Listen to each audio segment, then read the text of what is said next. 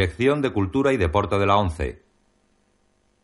Reproducción realizada por la ONCE en el sistema de audiodescripción.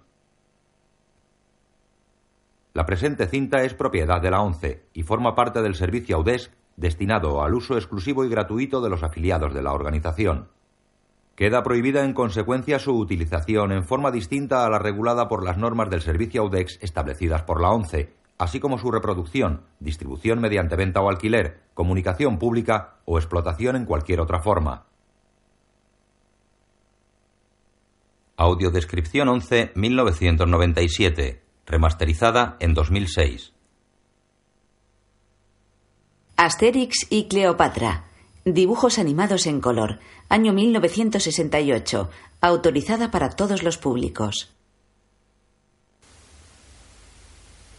En pantalla aparece un egipcio moreno con barba y túnica blanca. Sobre su cabeza aparece un globito sobre el que se van dibujando los jeroglíficos de lo que habla.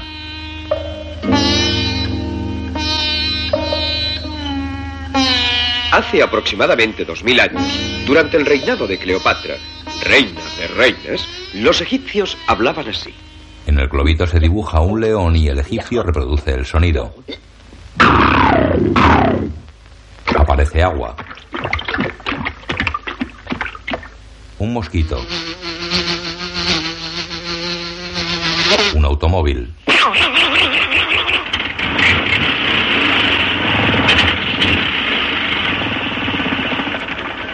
Un huevo. Cat, cat, cat, cat, cat, cat. Al toser el huevo se rompe y de él sale un pollito. Cui, cui, cui, Un lenguaje algo difícil de entender, por cuyo motivo la película que van a ver ustedes ha sido doblada a nuestro idioma. Una vez aclarado este detalle, cedemos la palabra a los naturales del país para que nos canten sus propias glorias. Al fin y al cabo, la publicidad es más antigua que las pirámides. Señoras y señores, después de este prólogo tan útil e interesante como pesado, tenemos el honor de presentarles ¿m? un gran y maravilloso retablo histórico. Asterix y Cleopatra, de Goscini y Uderzo. Los títulos de crédito aparecen junto a diseños de viñetas del cómic Asterix y Cleopatra en distintos momentos de la historia. Música Gerard Calvi. Efectos sonoros Henry Gruel. Escenarios Pierre Chernia. Animación Vivian Missen, Nick Broca, Boris Ring, Bjorn Frank Jensen y Per Ulvar Ligum. Realización Belvisión, Bruselas. Además de Asterix y Obelix, en las viñetas aparecen los personajes de sus historias. El perrito Ideafix, el rapsoda Asuranceturix, que canta horriblemente, el druida Panoramix, que confecciona la poción mágica que hace invencibles a los galos, Abraracurcis, jefe de la aldea gala, izado sobre un escudo por sus hombres, Julio César, emperador de los romanos con su mal genio, y el barco pirata al que siempre acaban hundiendo.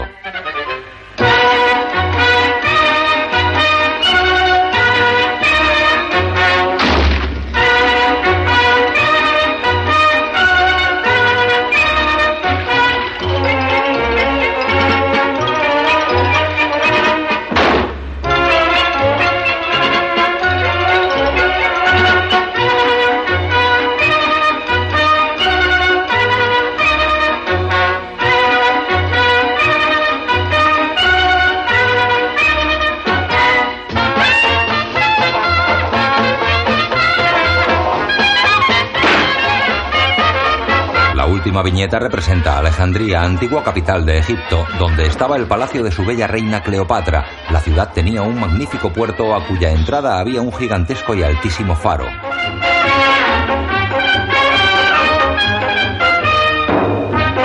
El dibujo de la ciudad y su puerto lleno de barcos toma color y vida. El cielo se tiñe de azul claro, el mar de azul oscuro, y las casas, palacios y templos de blanco mármol. Los barcos de vela se mueven entrando y saliendo del puerto. El centro de la ciudad está el gran palacio de Cleopatra, a cuya entrada se llega subiendo una ancha y larguísima escalinata. Un barco lleno de barriles está detenido ante la escalinata y dos filas de egipcios suben los barriles hacia palacio como si fuesen hormiguitas. Los dos primeros chocan entre sí, caen escaleras abajo y arrollan a todos los que suben detrás tirándolos al agua. Un oficial romano llega al puerto con capa y penacho sobre el casco. Cruza la explanada donde obreros egipcios se pasan de mano en mano fardos cuadrados que apilan en el suelo. Más adelante, una fila de chicas egipcias con cántaros de agua sobre sus cabezas pasa ante unos soldados romanos. El centurión las ve y se va tras ellas.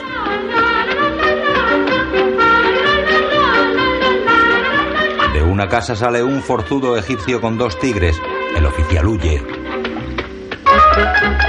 En el centro de la ciudad los egipcios construyen grandes palacios y templos llenos de columnas y estatuas.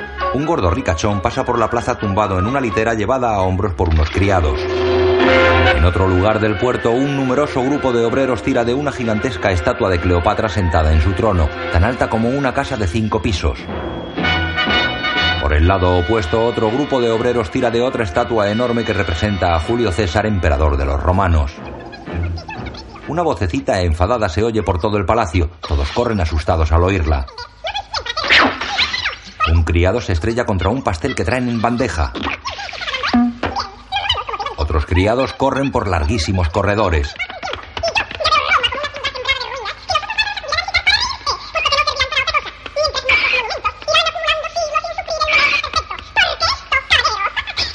Un criado coge la bandeja de un esclavo. Vuelve y entrega la bandeja al enfadado esclavo. Otro criado tropezó con el esclavo que le da la bandeja y se va enfadado. El criado deja la bandeja y corre. La voz resuena por las altísimas escalinatas. Los guardias se esconden bajo sus escudos. En un salón, Cleopatra pasea nerviosa ante Julio César. Es injusto, ridículo, grotesco. Es una impertinencia. Nada más tengo que añadir a no ser que lo que tú acabas de decir, oh César, es una infamia. Pero hay que rendirse ante la evidencia, mi reina. Tu pueblo es decadente. Mi pueblo ha construido las pirámides, el faro de Alejandría, la esfinge, los templos, los obeliscos. Todo eso es muy viejo, Cleopatra. ¡Basta! Rompe un jarrón, una criada lo repone. Voy a demostrarte que mi pueblo no es decadente. Ordenaré que en el corto plazo de tres meses, ni un día más ni un día menos, construyan un suntuoso palacio para ti aquí, en Alejandría. Rompe el nuevo.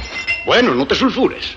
Si consigues eso, no tendré inconveniente en reconocer que tu pueblo sigue siendo un gran pueblo. César se va. Cleopatra rompe otro jarrón. Es un encanto, pero las perlas en vinagre se le suben a la nariz, que por cierto la tiene preciosa. En el salón del trono, el pequeño y gordito arquitecto Numerovis está postrado ante Cleopatra. Numerovis, te he llamado porque dicen que eres el mejor arquitecto de Alejandría, lo que por cierto no me parece un mérito extraordinario. Tus casas se derrumban, son la risa de todo el mundo menos de los que viven en ellas. Eso será debido a que mi especialidad son más bien las pirámides. ¡Silencio! Dispones de tres meses para rehabilitarte. En este plazo tienes que construir un palacio magnífico aquí, en Alejandría para César. ¿Tres meses? Si lo consigues, te cubriré de oro. Si no, mandaré que te arrojen al pozo de los cocodrilos. ¡Vete! Tres meses para construir un palacio. Necesitaré la ayuda de un mago. Numerovis sale del palacio. ¿He dicho un mago? Estoy salvado. Conozco al hombre que necesito. El sol de Egipto se transforma en la copa nevada de un árbol. Es de noche y nieva. En mitad del paisaje lleno de abetos cubiertos por la nieve está la aldea Gala.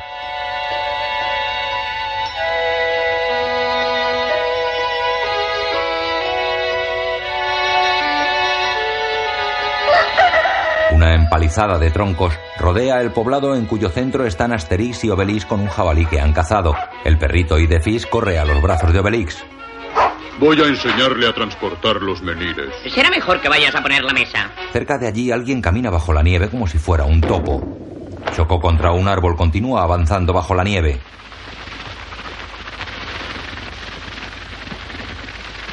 Cruza bajo la empalizada del poblado y se sacude la nieve que cubre su cuerpo. Es Numerovis, el arquitecto egipcio. Se dirige a un galo que corta leña a golpes de karate. Por favor, ¿sabes dónde está el druida Panoramix? Tercer árbol a la izquierda. Numerovis se dirige al árbol. ¡Panoramix! Sí. Panoramix baja. ¡Oh! ¡Qué hermosa sorpresa! Asterix y Obelix comen en casa. Se abre la puerta y entran Panoramix y su amigo egipcio. Os presento a mi buen amigo Numerovis, un eminente arquitecto de Alejandría. Se calienta frente a la chimenea. He de construir un palacio para César en el plazo de tres meses. Si no lo consigo, Cleopatra me arrojará los cocodrilos sagrados. ¿Los cocodrilos sagrados se comen, Asterix? Silencio, Belix. Y si tú no me echas una mano, no lo conseguiré jamás.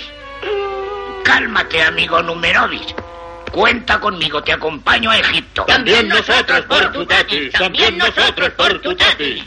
Por el gran Osiris, ¿decís la verdad? Vamos a hacer un bonito viaje, pequeño. Supongo que no piensas ¿Y llevártelo. por qué no, señor Asterix? Porque es demasiado pequeño para un viaje tan grande, señor Obelix. Anda, ve a hacer las maletas. Por supuesto, no pintamos nada, no tenemos voz ni voto, somos un par de varios. El jefe Abrara Curtis los despide. Buen viaje, amigos. Sed dignos de nosotros y procurad no meter la pata más de tres veces por día. Llega a Suranceturix. He compuesto una pequeña canción de despedida. ¡Oh, no! Todos corren horrorizados. Asuranceturix se enfada tanto que derrite la nieve bajo sus pies hundiéndose en el suelo. Ignorantes. Numerovix, Panoramix, Asterix y Obelix caminan por el nevado paisaje. Obelix lleva un saco colgado a la espalda del cual sale un ladrido.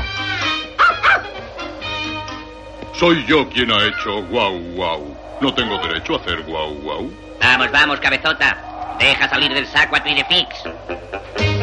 Continúan andando bajo la intensa nevada hasta la costa donde les espera el barco egipcio de Numerovis. Suben al barco. Ya estamos aquí, tu vejez. Podemos zarpar. ¡Izad las velas!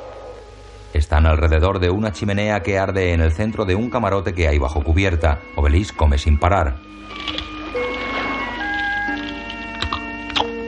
En Egipto tendremos que luchar con innumerables dificultades.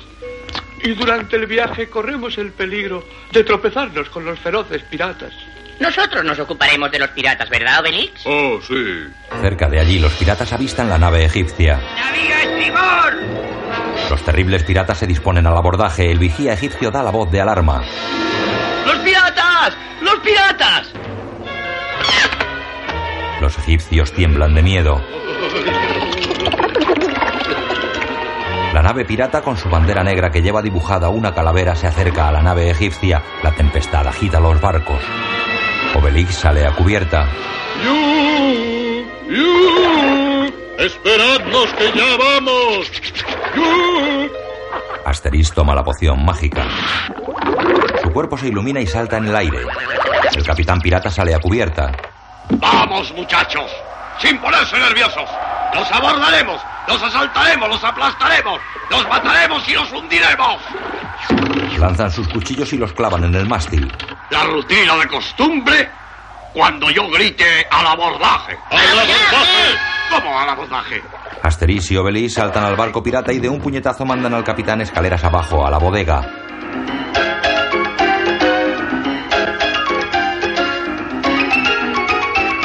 Obelix hace una cómica reverencia hacia los otros piratas. Los ataca con su panza y los barre a todos.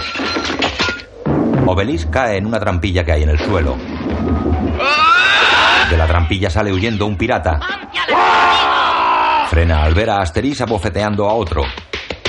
Da la vuelta y sube por el mástil del barco, pero se encuentra a Asterix. Lo tira de un puñetazo. Se ha desinflado. ¿Cómo al abordaje? El capitán asoma mareado mientras Asterix y Obelix juegan al ping-pong usando un pirata como pelota. El loro mira la partida. El capitán pirata se levanta. ¿Quién ha dicho al abordaje? De un panzazo Obelix manda al pirata pelota contra el capitán, que rueda otra vez escaleras abajo. El loro se tapa los ojos. Los piratas se levantan y rodean a Obelix. Se lanzan contra él todos a la vez. ¿Nos vamos, Obelix? Obelix levanta sus brazos y tira por el aire al mogollón de piratas. ¿Has terminado ya? No, Asterix. Aún queda otro ahí arriba. El vigía tiembla. Obelix arranca el palo mayor y el agua entra por el agujero que dejó el mástil. Se abre una puerta que flota en el mar. ¿Quién ha dicho al abordaje? El loro. ¡La rutina de costumbre! La nave egipcia continúa su viaje. Después de un largo y tranquilo viaje, sin incidentes dignos de mención, una noche apacible, los pasajeros del navío avistaron una lejana luz. ¿Qué es aquella torre que se ve en el horizonte? Es la torre de Isla de Faros, cuya luz guía a los navegantes. Mañana estaremos en Alejandría. ¿Una torre para guiar a los barcos? Estos egipcios están locos. Obelix se toca la sien con el dedo índice. Al día siguiente el barco entra en el puerto de Alejandría. Las gaviotas revolotean sobre los barcos, mientras en el Palacio Real bellas esclavas de raza negra vierten cántaros de leche en una piscina. Un barquito de juguete flota en mitad de la leche mientras el mayordomo de Cleopatra vigila la preparación del baño.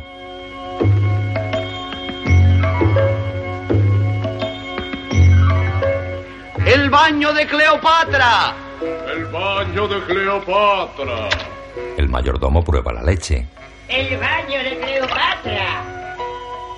Las bayaderas cantan y bailan mientras Cleopatra se sumerge en la leche y nada suavemente.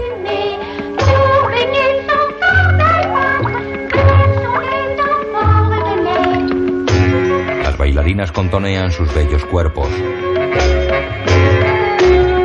¡El jabón de Cleopatra! El jabón de Cleopatra. El mayordomo se pone una servilleta.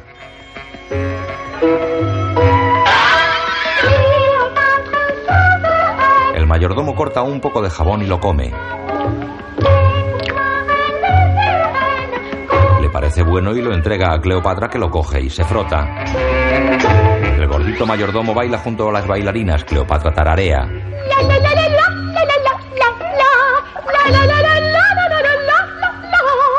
¡La leona de Cleopatra! La leona de Cleopatra.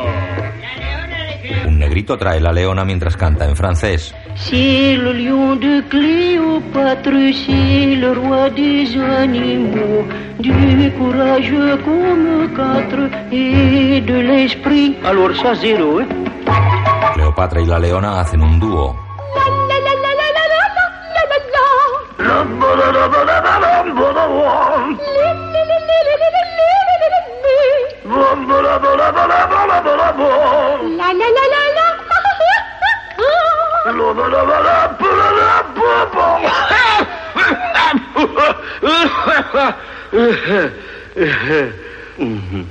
La leona se atragantó, luego baila junto a las bayaderas con graciosos gestos femeninos.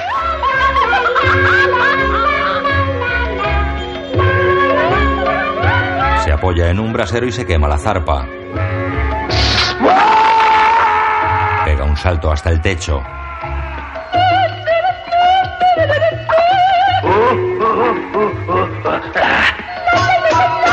Vuelve a cantar y bailar.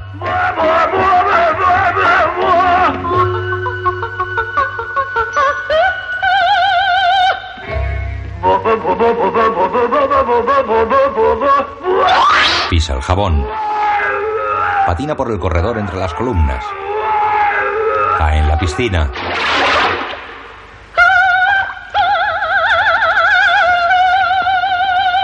La leona lanza una pompa de jabón.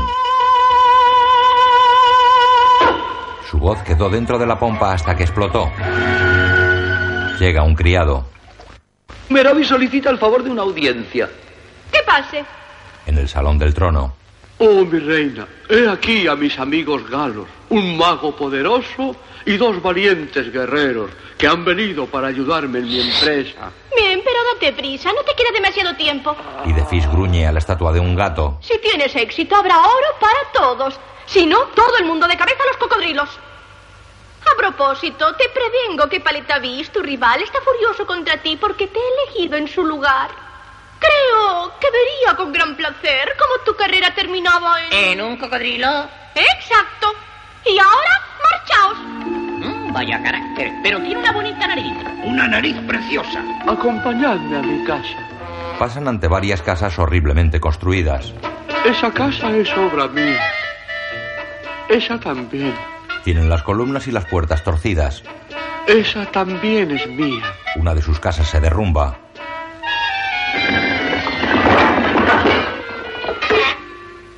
Y esa, bueno, también era mía. Continúan andando. Y aquí vivo yo. Lo hubiera adivinado enseguida. Las paredes, columnas, puertas y ventanas están torcidas. Numerovix empuja la puerta para entrar. La puerta no se abre. Está atascada, qué rabia. Seguro que es la humedad. Voy a echarle una mano. ¡No, no, Obelix! La rompe de un puñetazo. No le riñas, la madera estaba demasiado seca. Habéis tomado posesión de vuestra casa. Dentro de la casa todo está mal hecho. Las escaleras torcidas, las columnas inclinadas. Asterix se apoya en una columna y ésta se corre dejando caer el capitel. Obelix pone la mano y lo detiene impidiendo que aplaste a Asterix. Seguidme, amigos. Vamos, Obelix. Obelix deja el capitel en el suelo. El suelo se rompe y el capitel se hunde. Suben por una escalera de escalones torcidos y de Fix ve otra estatua de gato y gruñe. Como estaba mal apoyada, la estatua cayó y casi aplasta a Idefix que huye escaleras arriba. En el piso superior está el estudio de Numerovix, lleno de planos y diseños de edificios. Esta es mi sala de trabajo. Llega un criado. Maestro, el arquitecto Paletaví solicita ser recibido por ti. Mi rival, hazle pasar. Iré directamente al grano. Te propongo que construyamos juntos el Palacio del César. Si lo conseguimos, nos repartiremos el oro. Si fracasamos, considero justo que los cocodrilos te devoren a ti solo. Después de todo, allí donde caiga un imbécil para aplacar el hambre, es inútil que caigan dos. No acepto. Eres un tipo malvado, deshonesto y antipático. Sal ahora mismo de esta casa. Te arrepentirás de esto. Terminarás en el estómago de un cocodrilo devorado. Rueda por los torcidos escalones. Paletavix se levanta dolorido y camina hacia la salida, pero cae en el agujero que el capitel hizo en el suelo. Asoma por el agujero y le cae encima un bloque de piedra. Salen. Os llevaré a visitar la cantera. Eh, Sí, será interesante ver cómo trabajas y qué materiales empleas. Y Defis escarba en la puerta. ¡Y de fix! La casa de Numerovix se derrumbó. Obreros vestidos con una faldita corta arrastran un trineo sobre el que hay un gran bloque de piedra. Otro obrero subido al bloque maneja un látigo. Un barco cargado de bloques se acerca por el río, a cuya orilla los obreros arrastran el trineo. Otros obreros forman filas como hormiguitas llevando materiales al palacio en construcción.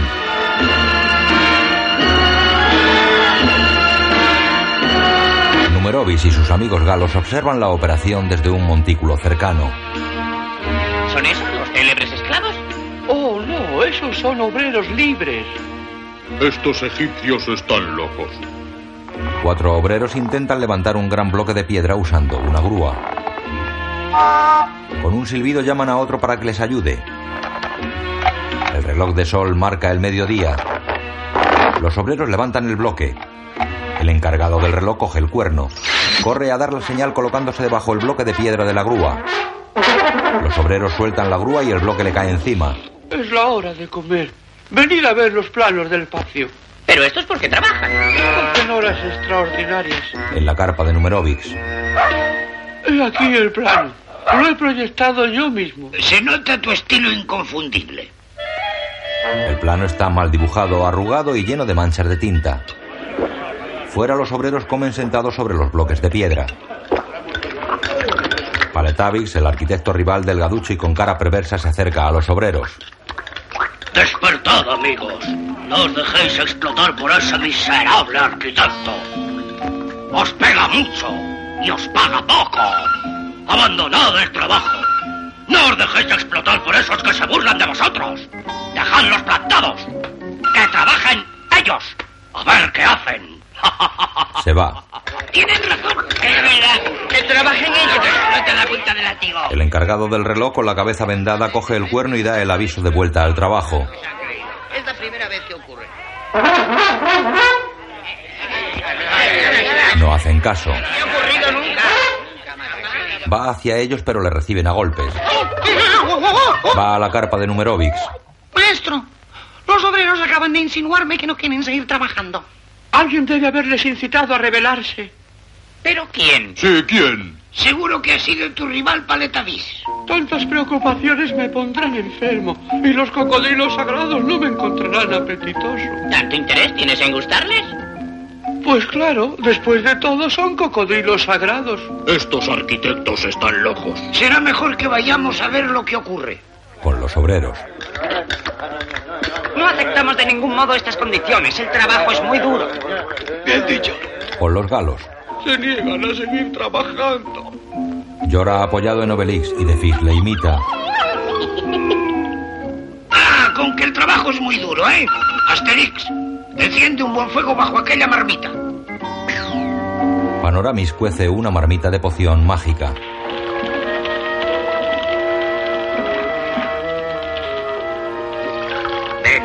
Obelix se acerca. No, tú no. Tú te caíste dentro cuando eras pequeño. Será mejor que les hagas una pequeña demostración, Asterix. Asterix bebe poción.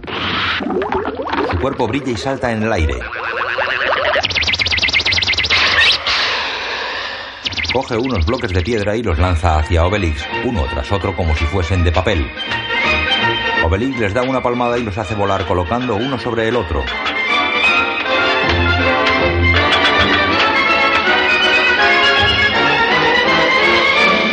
Unos segundos han construido una pirámide. Los obreros están admirados. Esto es algo prodigioso. Sí, no está mal. Llama a tus obreros. Voy a darles una ración de mi poción mágica a cada uno de ellos. Los obreros forman una larguísima cola ante el caldero de poción mágica. Panoramis da una cucharada a cada uno. Haciéndose el despistado, Obelix se acerca a Panoramis, pero el druida retira la cuchara. No. Obelix se va, pero vuelve a ponerse a la cola. Obelix pone la boca. ¡No! Se disfraza de egipcio y vuelve a ponerse a la cola. ¡No! Se acerca de nuevo bailando como un egipcio. ¿Y cómo diablos me reconoce? Los obreros egipcios siguen bebiendo cada uno una cucharada.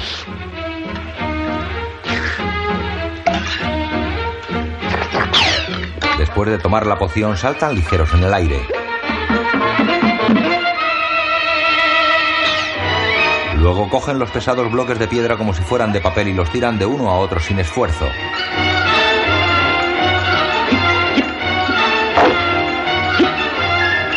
Transportan los bloques de dos en dos. Un obrero levanta el bloque con la grúa. Otro hace malabarismos con un bloque dándole vueltas en el aire. Otro arrastra el trineo cargado de grandes bloques. Rápidamente forman columnas y colocan capiteles. Escondido tras una roca, el irritado Paletavix ve cómo crece la construcción del palacio. Su malévolo criado espera junto a un camello. Esto no puede continuar así de ninguna manera. ¿Destornillador? A tus órdenes, maestro. Sé que Numerovis está esperando las piedras que llegan del sur del Nilo, pero esas piedras no deben llegar jamás. ¿Entendido? Aquí tienes el oro necesario para arreglar este asunto. Serás complacido. Oh, Paletavis, mi amado maestro. Destornillador coge la bolsa de oro y marcha montado en el camello río arriba hasta llegar al lugar donde cargan las piedras para la construcción. Allí entrega la bolsa al encargado de transportar las piedras. Paletavis te manda ese oro para que el cargamento de piedras no llegue a su destino. De acuerdo, por Osiris. Arrojad esas piedras al río. Los obreros tiran las piedras que ya estaban cargadas en los barcos.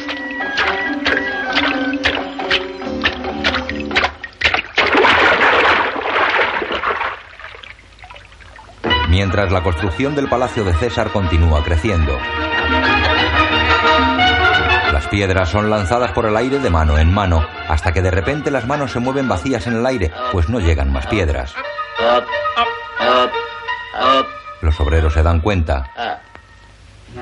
Uno de ellos va a avisar a Numerovix. Maestro, no hay más piedras. Este es otro golpe de Paletavis. Sin piedras, No hay palacio. Y sin palacio hay cocodrilos. Calma, iremos a buscar tus piedras. Se despiden. Volveremos pronto con un cargamento completo. Sí, pero nos queda muy poco tiempo para terminar el palacio. Paleta Vix. Supongo, mi buen destornillador, que sabrás encontrar un medio para que no regresen de ese viaje. Deja el asunto en mis manos, amado maestro. Los galos vuelven. Vamos muy despacio, demasiado despacio. Traen cuatro barcos cargados. Ordena que se acerquen a la orilla y que unan las barcas con cuerdas. Por fin podré hacer un poco de ejercicio. Atan los barcos formando una ristra y Obelix corre por la orilla tirando de ellos. Asterix se agarra a una cuerda atada al último y practica esquí acuático. ¿De qué se asombran? Todo momento es bueno para hacer deporte. Por la noche los barcos están atracados en la orilla y los galos comen alrededor de una hoguera la escasa comida que hay en unas escudillas de barro.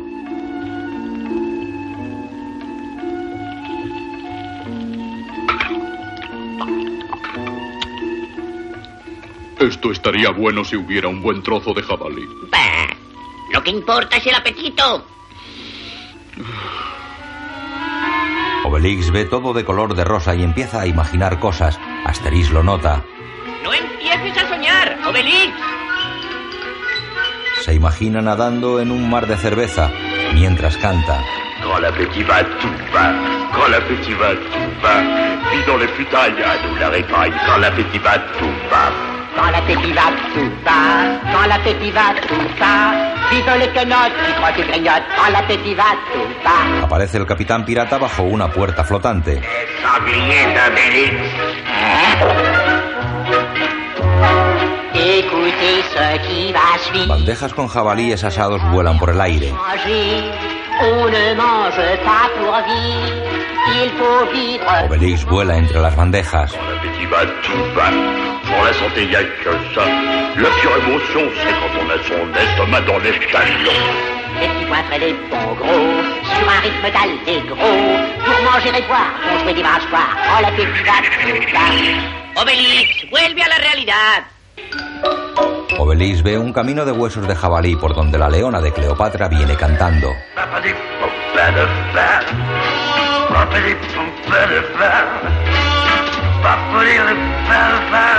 La leona resbala y cae. Obelix se imagina vestido de faraón y sentado en un trono cuyos brazos son jabalíes. Cleopatra le abanica mientras canta.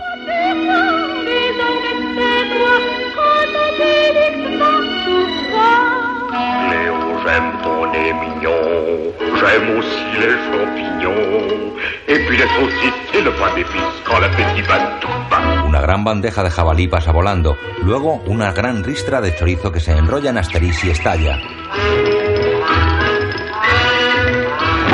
Quand l'appétit va, tout. Se abre el telón de un teatro y aparecen jamones bailando el cancán. Obelix baila con ellos.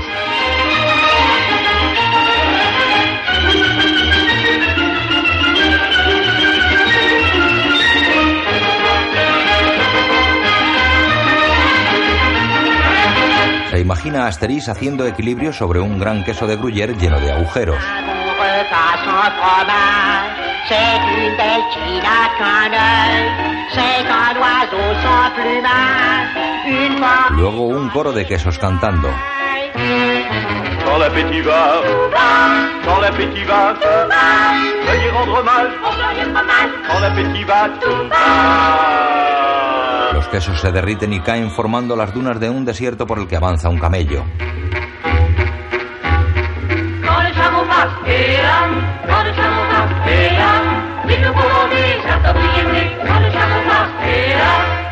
No, señores. No es que haya perdido una joroba, es que soy un dromedario, no un camello. Mm, ¡Qué hambre tiene este muchacho! Quesos, jamones y jabalíes asados giran alrededor de Asterix y Obelix.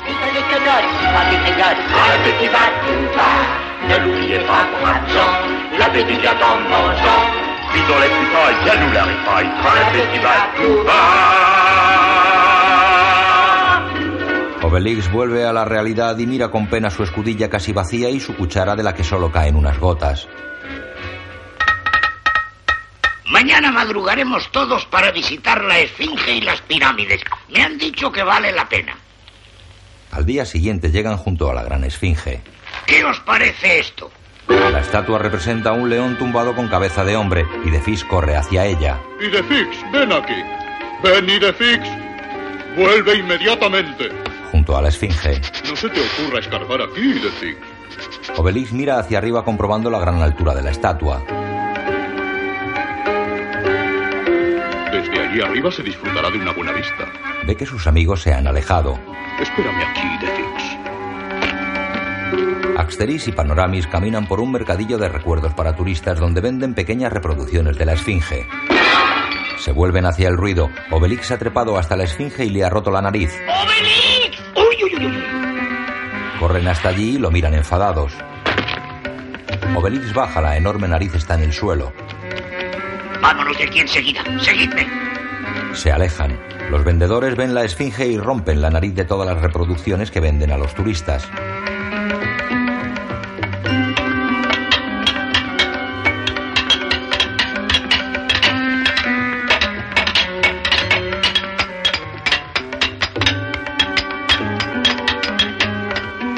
Galos miran las pirámides desde un altozano.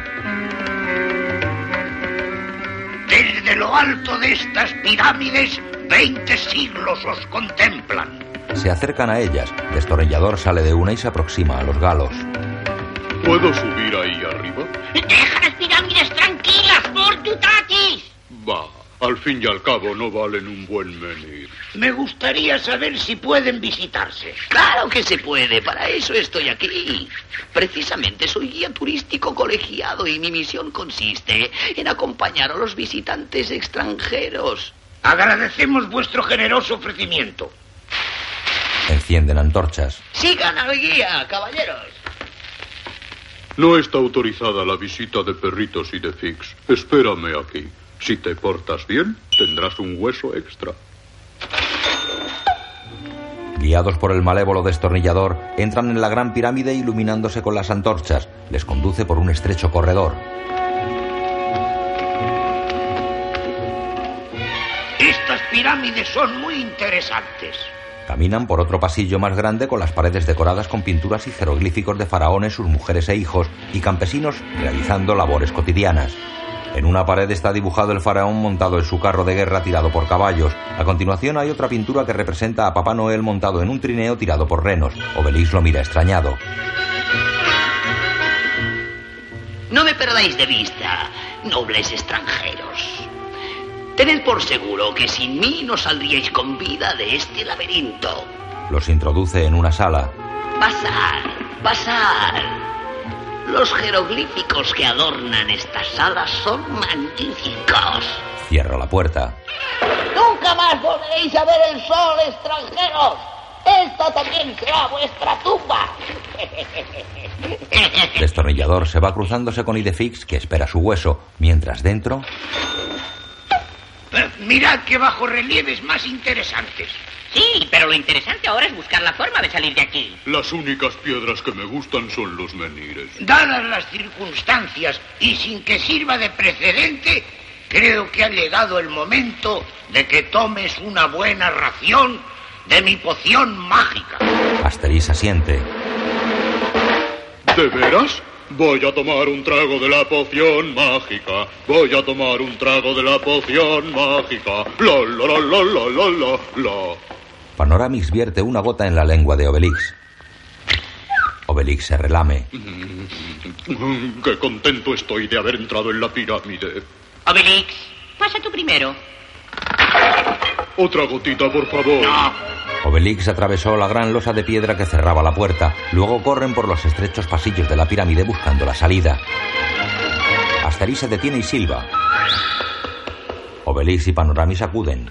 Bueno, ¿qué hacéis ahí parados? Continúan recorriendo la pirámide en busca de la salida. Panoramix encuentra el plano de un laberinto dibujado en la pared. Ah, qué interesante es este laberinto. Vuelven a la sala donde estuvieron encerrados. Tal vez si abrimos esta puerta. Dame otra gotita de poción. No, Belix, no insistas. Esto es una injusticia. Apenas si la he probado y no quiere darme más. Estoy sin fuerzas. Se apoya en otra puerta y se rompe. Salen y corretean de un lado a otro, pero vuelven otra vez a la misma estancia. Empiezo a temer que el guía nos ha dicho la pura verdad. Dudo que consigamos salir vivos de aquí. Lo siento por el pobre Numerovis. Sin nuestra ayuda no terminará nunca su palacio. Y yo lo siento por mi pequeño Idefix. ¿Idefix? Aparece el perrito. Idefix nos ha encontrado gracias a su olfato, de modo que puede hallar el camino para salir de aquí. Idefix sale corriendo y ellos le siguen. Te daré dos huesos magníficos. Imaginándose los huesos que Obelix le dará, Idefix recorre los pasillos hacia la salida. Salen fuera. Te daré un montón de huesos. Idefix se imagina los huesos. Obelix le da un beso. A veces tengo la impresión de que entiende todo lo que le digo.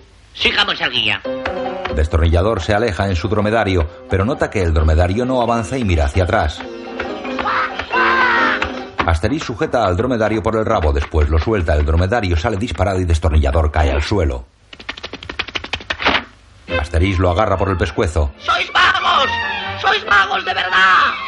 Asterix le arrea un puñetazo.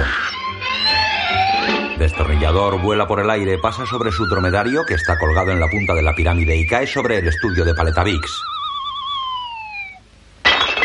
Son magos, son auténticos magos. Han logrado salir del laberinto de la pirámide. Estos galos son realmente prodigiosos. Pero lo cierto es que sus naves aún no han arribado a Alejandría. Tienen que descender por el Nilo. Quizá aún podremos detenerlas. Tengo el hombre que necesita, maestro. Un terrible pirata. El pobrecillo perdió su barco a causa de una falsa maniobra. Tráeme a ese hombre. Aquí está, maestro. Entra el capitán pirata. De acuerdo, tendrás el barco. Pero a cambio tienes que hacer un pequeño trabajo para mí. Tres barcos cargados de piedras bajan ahora por el Nilo. Quiero que hundas los barcos y mates a sus tripulantes. Degüéllalos, despelléjalos, extermínalos, desnúcalos, aplástalos, liquídalos. La rutina de costumbre. Es el pirata que siempre se cruza con los galos y su loro. El barco pirata sube por el Nilo. Poco más arriba, Obelix tira de los barcos. Qué monótono es viajar. ¡Asterix, me aburro! Asterix pesca con una caña sentado en la borda. La impresión de que el tiempo va a cambiar de un momento a otro. Tres barcos cargados de piedra vienen río abajo. Bien, muchachos, manos a la obra, pero sin nervios, ¿eh? El vigía tiembla. ¡Tenemos a los tres galos a proa! ¡Los galos! ¡Arriad la vela! ¡Arriadla! ¡Media vuelta! De un salto la nave pirata da media vuelta y huye. Obelix, amigos, se acabó el aburrimiento. Llevas a los piratas delante. ¿Los piratas? ¡Uh! Sin soltar la cuerda que arrastra sus barcos, Obelix corre. Alcanza a los piratas y los saluda. ¡Uh! ¡Esperadme! ¡Voy enseguida! ¡A todo trapo! ¿Me buscarás? ¡Ay, ay, ay! Agarra al capitán del calzón. ¡Ay, ya estamos! ¡Otra vez! ¡Se acabó! El barco pirata se hunde en el río. Asterix sigue pescando. ¿Ya has terminado, Benix? ¿Podemos seguir adelante? Sí. ¡Ah! ¡Ya pican! ¡Ah! ¡Qué asco, un besugo! El capitán pirata estaba enganchado en el anzuelo, lo lanza por el aire. Cae en la casa de Paletavix. Pues sí, otra falsa maniobra. Sí, hay que ver lo que pueden llegar a fastidiar esos galos.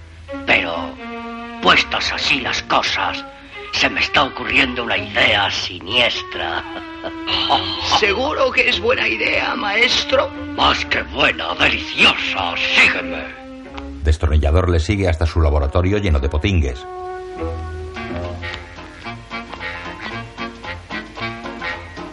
Vamos a ver. eh, aquí lo tengo. Coge un pergamino y lee. Buñuelos mortales. Sí. Macarrones fulminantes. No está mal. Tarta de manzana al curare. Muy clásico. Pensemos algo original. Bueno, pastel al arsénico. Confeccionan el veneno en una caldera mientras cantan.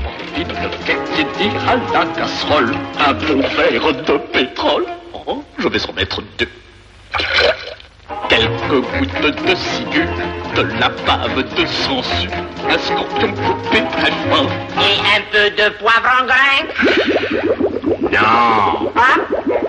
Un ratoncito vestido de egipcio sale de su ratonera, huele el veneno y se marea. Mettez votre arsenic dans un verre de narcotique, deux cuillères de purgatif. On fait bouillir à feu vif. Oh, je vais en mettre trois. Dans un petit plat à part, piétir du sang de lézard, la valeur d'un thé à coudre. Et un peu de sucre en poudre? Non. Ah? Bon.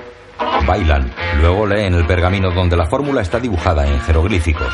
Versez la mort au rat dans du venin de cobra pour adoucir le mélange. Pressez trois quartiers d'orange. Oh, oh, je vais en mettre un seul. Décoré de fruits confits, moisis dans du verre de grès, tant que votre pâte est molle. Et un peu de vitriol Non Oui Ah, je savais bien que ça serait bon. Después de echar todos los mejunjes, bailan el swing mientras el veneno se cuece en el caldero.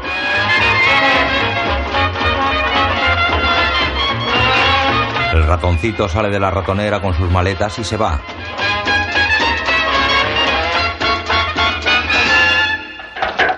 Vix vierte el mejunje en una flanera. Vuelca la flanera. Salió un estupendo pastel venenoso. Nous permet ce pronostic demain sur les bords du Nil que mangeront les crocodiles. Des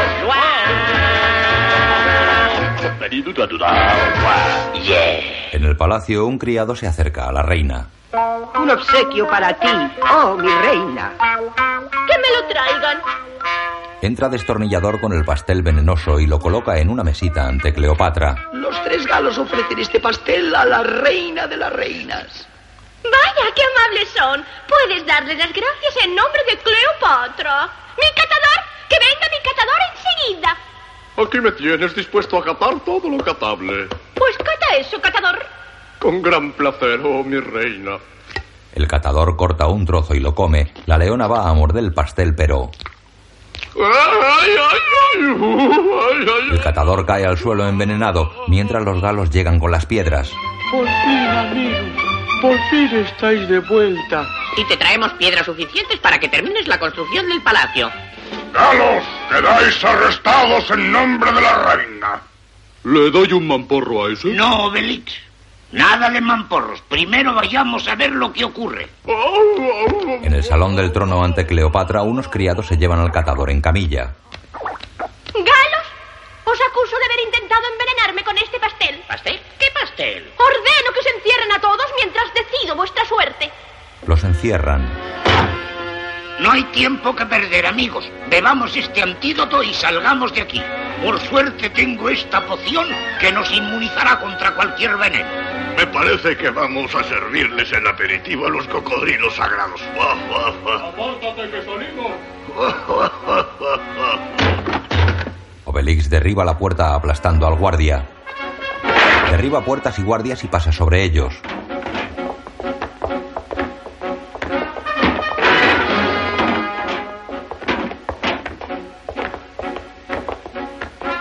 Obelix, Asterix y Panoramix llegan al salón del trono y golpean a los guardias. ¿Podemos pasar, oh reina? ¡Guardias! ¡Apresad ahora mismo a esos hombres! Los guardias están noqueados. Galos venidos de lejanas con vuestro odio. Yo os enseñaré cómo sabe morir una gran reina. Yo os demostraré hasta dónde puede llegar mi valor. Estoy dispuesta. ¡Oh, Osiris! ¡Oh, qué bien interpreta! Eh, no te esfuerces más. Solo queremos saber qué es lo que te hemos hecho. ¿Qué me habéis hecho? Esto. Lo señala. Pues este pastel huele estupendamente. Anda, Obelix, ve a buscar algo para cortarlo. Obelix coge la espada de un guardia. Con permiso. Ahora corta el pastel en tres partes. Corta dos partes pequeñas y las da a Asterix y Panoramix. Él se queda con el resto del pastel y lo come como un glotón. Tres partes, he dicho. Sí, sí, tres partes. No tiene remedio. Los tres comen el pastel, luego Obelix se chupa los dedos. Panoramis pregunta a Cleopatra. Aparte de que se trataba de un pastel riquísimo, ¿qué otra cosa tenía de particular? Pregúntaselo a mi catador. Traen al catador en camilla.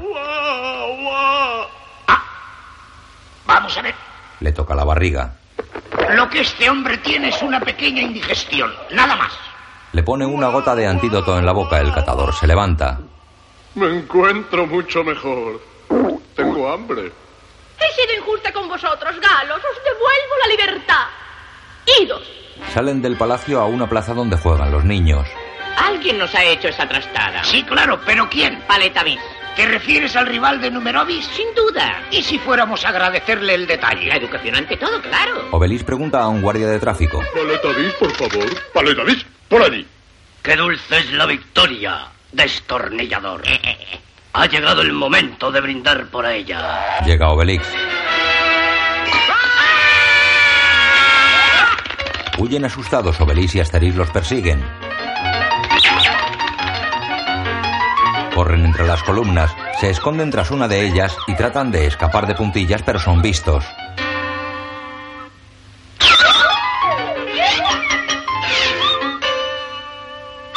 Cansados se detienen detrás de otra columna, pero Asterix y Obelix asoman a su espalda. Huyen y se meten en un sarcófago. Obelix se acerca de puntillas a la fila de sarcófagos. Lo abre, está vacío. Paletavis y destornillador salen del sarcófago que hay al lado y se meten en otro. Obelix abre otro sarcófago que es una nevera con comida. Llega Asterix, uno de los sarcófagos se aleja de ellos. Lo para y saca a destornillador. Asterix abre otro. Ya que querías trabajar con Numerovis, vamos a darte una oportunidad. Saca una momia y le quita las vendas. Era Paletavis disfrazado. Paletavis y destornillador arrastran un trineo con una gran piedra. La construcción del palacio va viento en popa, Numerovis. La terminarás en el plazo previsto. Cleopatra se pondrá muy contenta. Estoy contentísima. El palacio ya casi está acabado, César. Y creo que voy a ganar la apuesta. ¿Qué te parece? Estoy maravillado, mi reina. Y entusiasmado. César llega a su palacio. Voy a hacer el ridículo ante Cleopatra.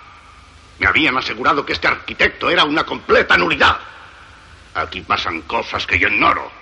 ¡Que venga inmediatamente mi espía! Es un hombre disfrazado de sombra. Aquí me tienes, César. Acércate. Ve a ver qué pasa en la construcción de Numerovis. Quiero saber por qué la obra avanza tan rápidamente. El espía se marcha. Manos a la obra. Guiña un ojo picarón. El espía es una mancha que toma el color de aquello por donde pasa, confundiéndose con el fondo. Se acerca a la construcción del palacio de César. Con las piedras que han traído los galos y la ayuda de la poción mágica, la construcción del palacio avanza rápidamente. El espía se aproxima a una pila de bloques y toma la forma de una piedra. Los obreros lo transportan creyendo que es un bloque de piedra y lo colocan en el edificio. Allí se transforma en columna, en figura de un jeroglífico, en esfinge a la puerta del palacio. Se aleja de puntillas, se coloca frente al cielo y desaparece teñido de azul. En la habitación de César un criado lleva una bandeja tapada.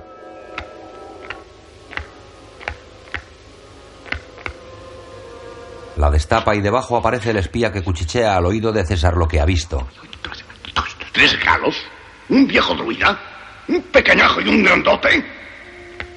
Asterix, Obelix y Panoramix. He ahí la causa de esta misteriosa rapidez. La poción mágica. Ordeno que se presenten los mercenarios egipcios. Ahora mismo. Con un salto aparecen tres fortachones. ¡Ave César! Los que van a servirte por un precio módico te saludan. Vais a introduciros en la obra de Numerovis sin que nadie se entere. Quiero que derraméis la marmita que contiene la poción mágica. Luego quiero que atrapéis a Panoramix. Seréis en extremo recompensados. Y ahora, manos a esa obra. Oh gran César, tus gratas órdenes serán cumplidas. Los mercenarios se van. Desfilan militarmente hasta la construcción. Asoman sus cabezas tras Panoramis que está junto a la marmita de la poción mágica. Yo me encargo de la marmita. Vosotros dos del druida. Perfectamente. De acuerdo. Mientras dos van a por Panoramix, el otro va a la marmita y comenta su plan. Si sale todo como yo espero, no tendré que repartir la recompensa con nadie. Panoramix es atado y amordazado mientras el otro mercenario bebe una cucharada de poción mágica. Salta brillando en el aire, derrama la marmita y deja fuera de combate a sus dos compañeros. Lo siento, pero me falta el sentido del compañerismo. Coge a Panoramis y se va. Asterix y Obelix se acercan y ven la poción derramada. ¡La marmita! ¿Qué ha ocurrido? ¿Dónde está Panoramis? ¡Que lo digan! Obelix agarra a los dos mercenarios. César nos ha enviado para que capturásemos al druida. Y el otro mercenario que venía con nosotros se quedará con la recompensa. Sin poción y sin panoramix nos espera el fracaso. El fracaso y los cocodrilos. No es momento de llorar. Obelix, vamos a casa de Julio a buscar al druida. Allá voy, Asterix. Tira a los mercenarios. Y de Fix te confío la guardia de la obra. Vigila bien. Se van y De Fix levanta atento sus orejas. Un criado se acerca a César. Los mercenarios ya están de vuelta, oh César. ¡No es posible! Llega el mercenario con Panoramix. Misión cumplida, oh César. Has realizado un excelente trabajo. Aquí tienes la recompensa prometida. Oh César. Que encierren al druida con doble candado en la mazmorra más profunda de nuestra prisión. El mercenario sale con su bolsa de oro. Soy el más listo. Soy el más rico. Soy el más... ¡Ay! Obelix lo agarra. ¿Dónde está el druida? César lo ha mandado encerrar en la mazmorra más profunda de la cárcel bajo doble candado. Los otros dos mercenarios se acercan derrengados. Vamos, Obelix. Vamos, Asterix. Nuestro vencedor. Nuestro héroe. Lo que nos hemos repartido han sido las bofetadas. Los galos derriban puertas en la prisión.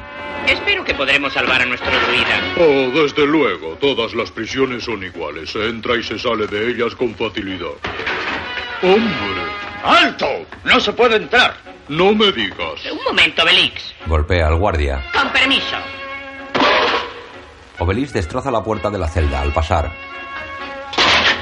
Dentro está Panoramix. Obelix, Asterix. Un guardia tapa la salida con una losa de piedra.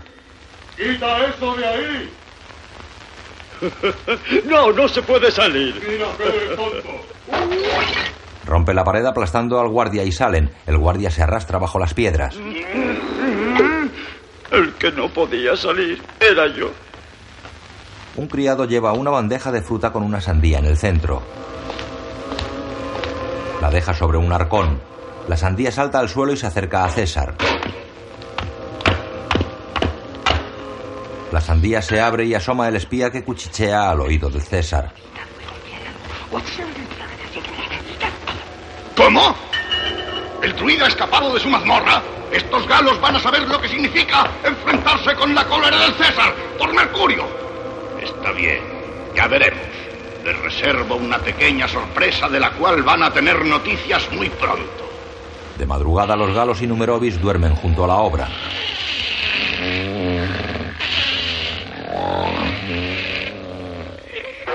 El reloj de sol marca el comienzo del día. El vigilante toca el cuerno llamando a los obreros al trabajo. Mira a la obra y no ve a nadie. Corre hasta Numerovix. Maestro, maestro, la cantera está desierta. Los obreros no se han presentado al trabajo. ¿Pero qué pasa ahora? Nunca se van a acabar los problemas. Salen, tras ellos aparece un centurión romano. En nombre del César, estamos informados de que unos rebeldes galos se ocultan en la cantera. Ordeno que os entreguéis inmediatamente. De lo contrario, atacaremos. ¡Por Júpiter! Estamos aquí por orden de Cleopatra y no nos iremos hasta que el trabajo haya sido terminado. Por Tutatis. Esto os costará caro. ¡Por Mercurio!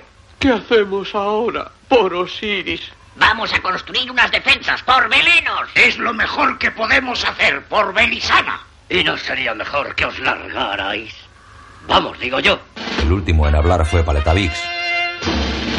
El ejército romano está desplegado frente a los galos.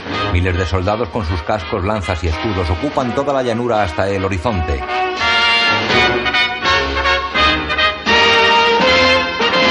Asterix coloca una columna de bloques de piedra sobre las manos de Obelix.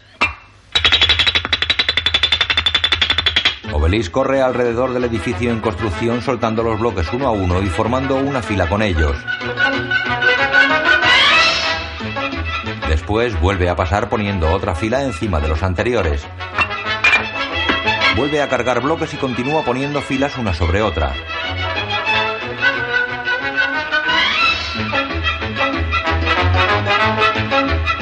Ha construido un muro que rodea la obra. El centurión ordena. ¡Al ataque!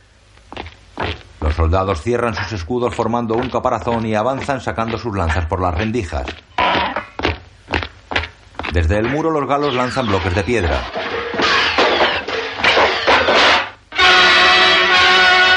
Los cuadros de soldados quedan aplastados.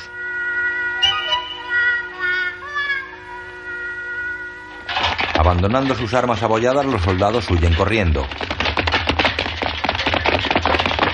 El centurión les corta el paso. ¡Volved ahora mismo al ataque! A la legión, a la legión decía, no te fastidia. ¡Ya vuelven! La la la la lero, la la la la lero. Uno a uno, Asterix y Obelix noquean a los soldados que les atacan en filas. Obelix persigue romanos. Asterix persigue romanos. Y Defix persigue romanos. Asterix y Obelix acuden a todos los que les atacan. Los romanos frenan. Asterix agarra a un romano y lo lanza a los pies del centurión. ¡Al ataque! Veréis mundo. Vamos, alistaos a la legión.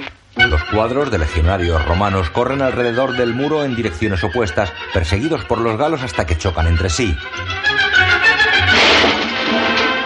Quedan hechos un amasijo de escudos y lanzas rotas. El centurión ordena. ¡Al ataque! Sí, sí, mira. Ya hemos ido. Cualquiera repite. Cambiaremos de táctica. ¡Los bombardearemos! Los romanos traen catapultas.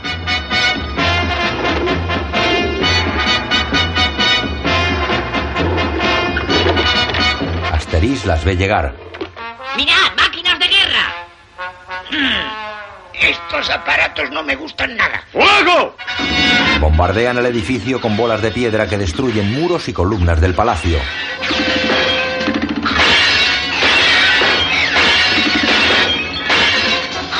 ¡Mi pobre palacio! ¡Destruyen mi palacio!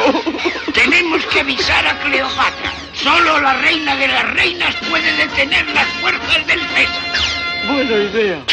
Voy a escribir un mensaje ahora mismo. Y Defix lo llevará a su destino. Idefix, Idefix es demasiado pequeño. No, no es demasiado pequeño. No seas cabezota, Obelix. Este perrito no puede llevar ningún mensaje. ¡Sí puede! El señor Asterix lo sabe todo. El señor Asterix tiene que mandar siempre. ¿Y sabes lo que dice el señor Asterix? ¡No! ¿Qué es lo que dice el señor Asterix? Aquí está el mensaje.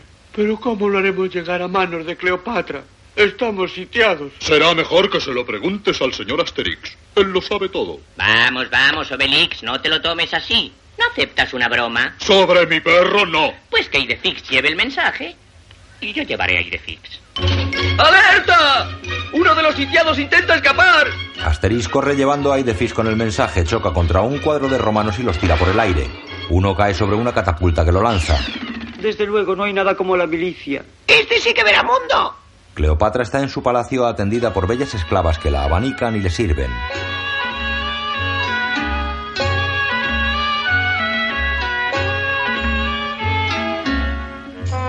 Llega Asterix con el mensaje atado al cuello de Idefix.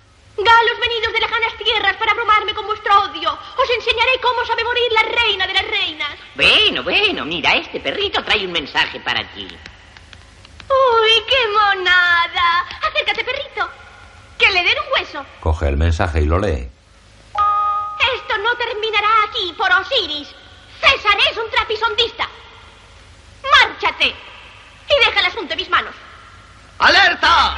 ¡Uno de los sitiados intenta regresar! Chocó con el escuadrón romano y los dejó apilados bajo sus escudos. Te felicito, amigo mío. Y de Fix ha cumplido perfectamente su misión. Ah, ¿lo ves? ¿Quién tenía razón? Los romanos reanudan el bombardeo. Espero que Cleopatra se dé prisa.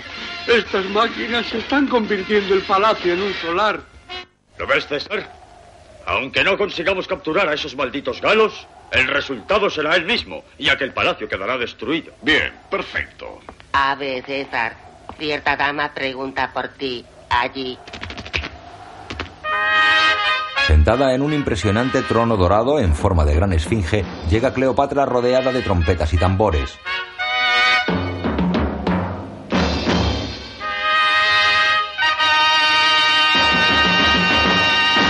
César tiembla.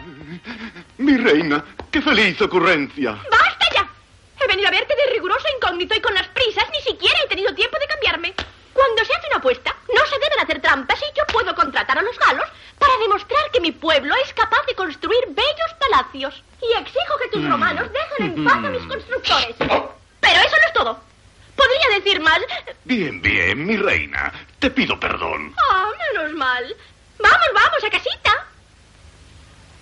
Los esclavos giran el carro del trono volviendo a palacio. César se limpia el sudor. ¿Y ahora qué hacemos? Oh, César. ¡Levantad el sitio! ¡Corra, imbécil!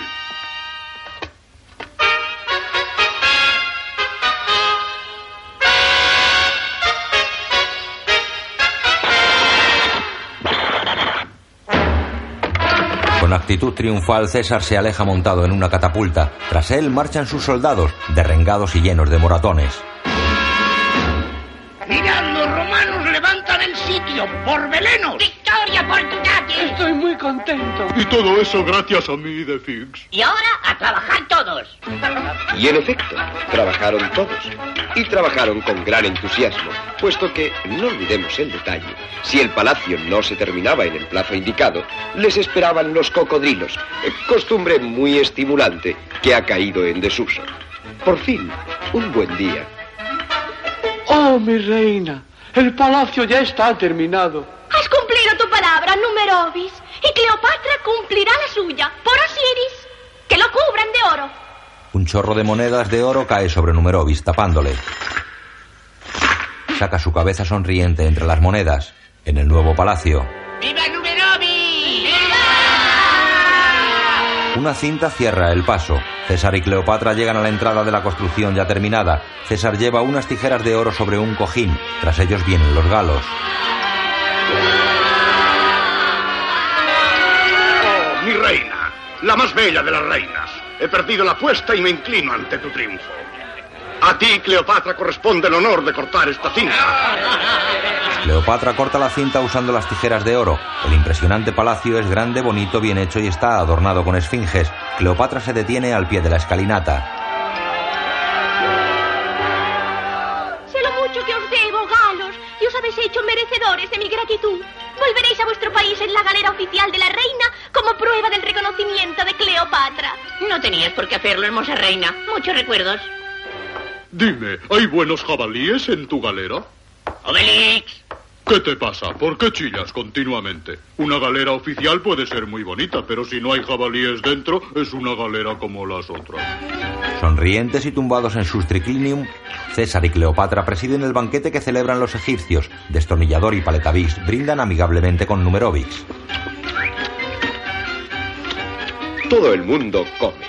Todo el mundo bebe. Todo el mundo celebra el feliz desenlace de esta aventura. Y saciados el hambre y la sed, todos se sienten satisfechos. Bueno, no todos. Por los pasillos del palacio avanza una fila de cocodrilos con pancartas de protesta. La leona va tras ellos con otra pancarta.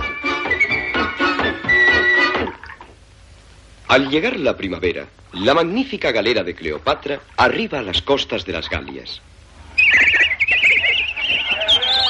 Y el pueblo recibe a sus héroes con el entusiasmo y el banquete habituales. Los galos celebran un banquete sentados a una mesa circular en el centro de la aldea. Obelix levanta a Idefix en alto. Y fue Idefix quien lo hizo todo. ¿Y qué nariz, amigos? ¡Qué deliciosa naricita!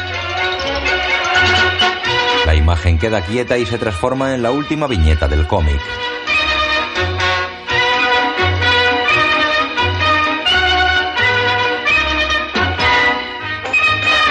Fin de Asterix y Cleopatra.